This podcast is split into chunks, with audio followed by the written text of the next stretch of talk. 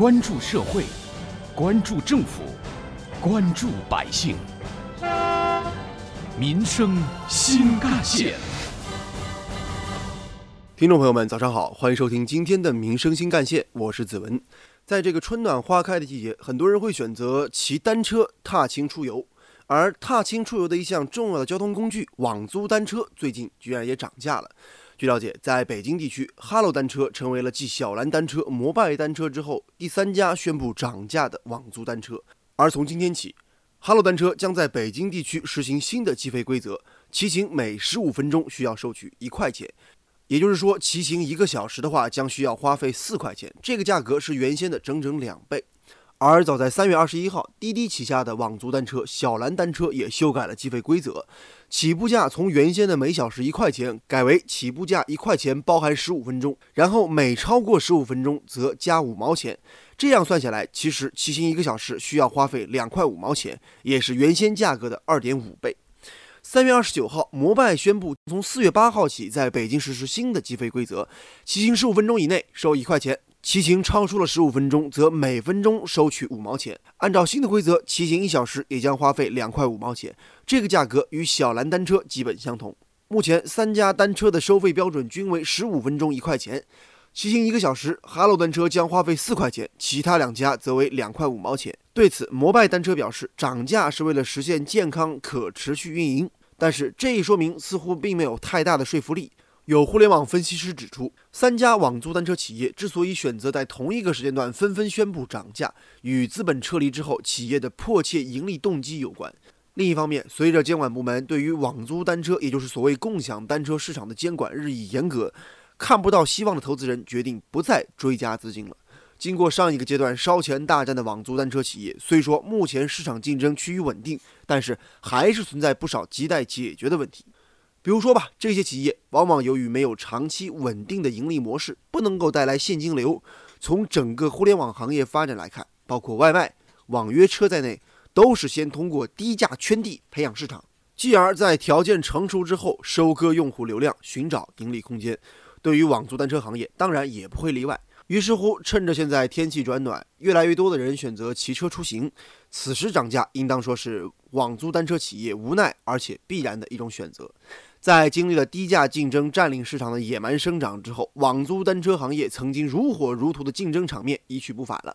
offer 的门前，大量用户排着队伍等着维权，和各大城市触目惊心的共享单车坟场等等场面，就是最好的证明。离开了资本争抢投资的风口之后，网租单车行业发展已经进入了后烧钱时代，运营方面变得更加的理性和谨慎。而所谓涨价，显然是他们向及时止损、扭亏为盈迈出的第一步。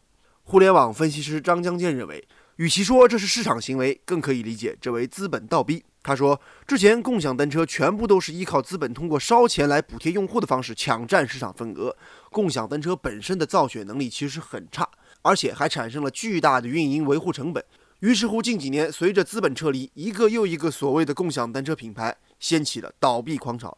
确实如此，网租单车的末期其实也是一种跟风，失去了风投资本的继续投入，网租单车只能通过增加前端的收入来维持正常的运营。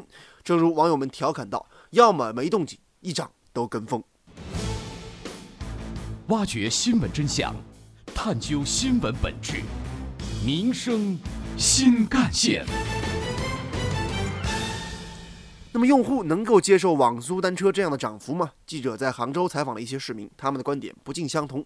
张女士告诉记者，自己不太能够接受网租单车的涨价。呃，都是一块钱吧。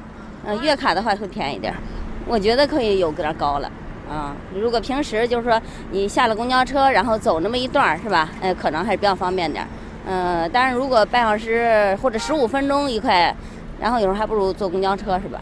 林女士则认为，虽说不太赞同网租单车抬高价格这个举动，但是她表示，选择交通工具的时候还是得看实际情况。是我不太知道，我就知道一块钱。干的话，因为超不过半小时吧，骑的时候，钱上的区别呗，肯定就觉得加钱了，就是心里不 心里就是觉得还是不太好呗。但是你到时候选择的时候，还是应该会选择的。杭州市民小张倒是觉得涨价没什么大不了，因为十五分钟以内的价格还是和原来一样的，而且如果包月的话，可能价格也不会太贵。呃，买月卡的话挺便宜的，挺划算的。如果按次数的话就不划算了，按次数就有点贵了。因因为那个一般骑单车不会超过，不会骑那么久，一般都是十多分钟、二十多二十多分钟算最多的了，所以应该没有太大的影响。杭州市民陈先生表示，自己并不太关注这些细枝末节的价格，只要自己想出行的时候，刚好有这么一辆车可以提供方便，他就会很乐意选择。我我一般不关注这个，我要选择它，只要是，呃，有用途就行，还可以接受吧，毕竟它方便嘛。有时候你还等公交车干嘛的？可能也正是存在一些类似于陈先生这种无所谓的态度，才使得网租单车可以随心所欲地调整价格，掌声四起。其实涨价对于网租单车企业而言，确实能为他们注入一针强心剂，在一定程度上弥补资金的亏空。但是对于用户来说，在使用网租单车之前，也要掂量掂量这个涨价究竟值得不值得。网租单车如今已经是一部分人日常出行的刚需了。如果说定价变高，而应有的服务水平却没有跟上，将会大大消耗用户的耐心，最终可能被用户或公众抛弃。事实上，无论是企业还是普通用户，对网租单车的未来发展目标在本质上是一致的，都希望他们可以健康有序地运营下去，而不是成为破坏城市公共秩序的野孩子们。从这个角度而言，合理的涨价无可厚非。但是涨价之余，网租单车企业也需要在运营方面好好反思一下。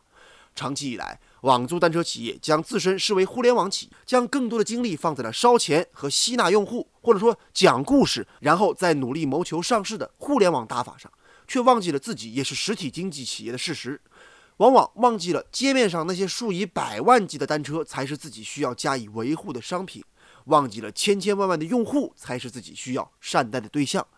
车如果坏了，长期没人管，用户的投诉长期得不到回应，那这样的企业即使在概念上新而又新，回答不了现实的问题，实际寿命又能维持多久呢？而对于我们今天讨论的网租单车涨价的话题，我们将听到的是本台特约评论员、资深记者叶峰老师的观点。单车涨价似乎出乎很多人的意料之外，因为它本不是靠。收取租车费来发财的，他们更多的是看中了骑自行车的这些人的流量，看中了他们的这样的一种数据，以此作为融资的本钱。同时呢，他们也可以借助这样一种似是而非的所谓创新之举，来谋取自己的利益，来博得较好的社会评价。其实，互联网租赁自行车，也就是俗称的共享单车。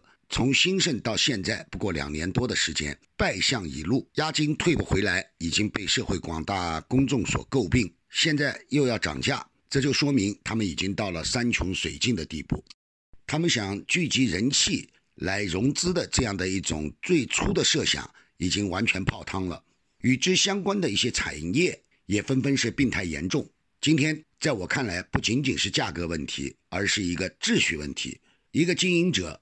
你占据了社会的公共资源，还不肯出钱，自己要挣钱。天下哪有所有的馒头都归你一个人吃的道理？杭州的共享单车与两年前相比，可以说非常落寞了。越来越多的市民也终于明白了这个道理，并不是所有的新生事物都值得拥抱，并不是所有的市场需求都应该去满足的。所谓共享单车的涨价就可以盈利吗？其实也不尽然。提价的结果其实反映出很多深层次的问题。提价一方面说明降成本的努力效果并不大，在大城市公共交通体系日益完善，提价后的共享单车和公共交通相比正在丧失绝对优势；而在三四线城市，由于城市范围有限，交通不拥挤，共享单车的市场本来就不会太大。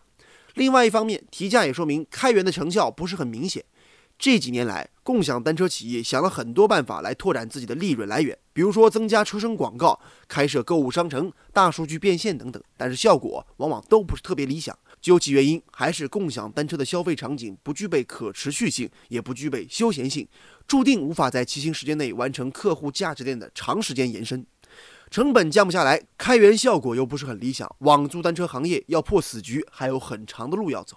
同时，网租单车作为一种出行工具，已经成为了城市建设的一部分，其管理不能只靠企业的孤军奋战，政府和相关部门也应及时介入进行监管，确保网租单车市场的平稳运行。